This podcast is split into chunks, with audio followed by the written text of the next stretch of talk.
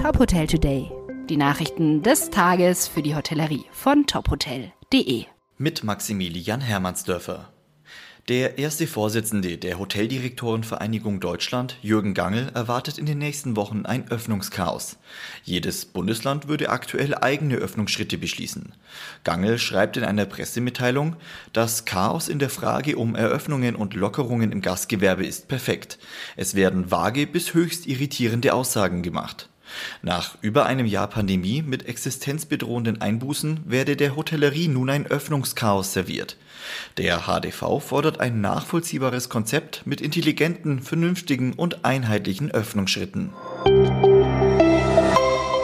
Das Hotelbuchungsvolumen in Deutschland soll deutlich steigen, sobald konkrete Daten für die Wiedereröffnung der Hotellerie feststehen.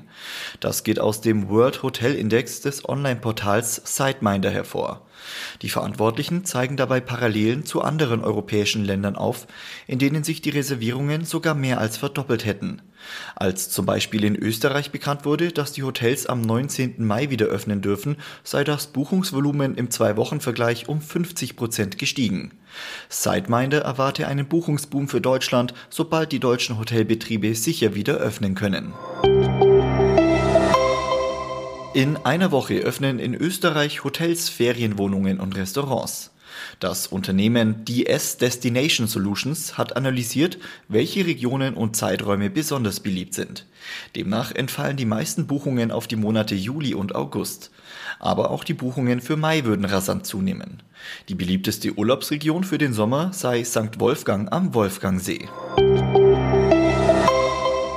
Seit heute können Menschen aus Bayern wieder zum Einkaufen oder zu Besuchen nach Österreich fahren, ohne anschließend in Quarantäne zu müssen.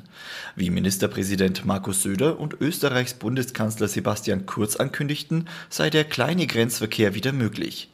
Voraussetzung sei, dass man keine typischen Symptome einer Corona-Infektion habe.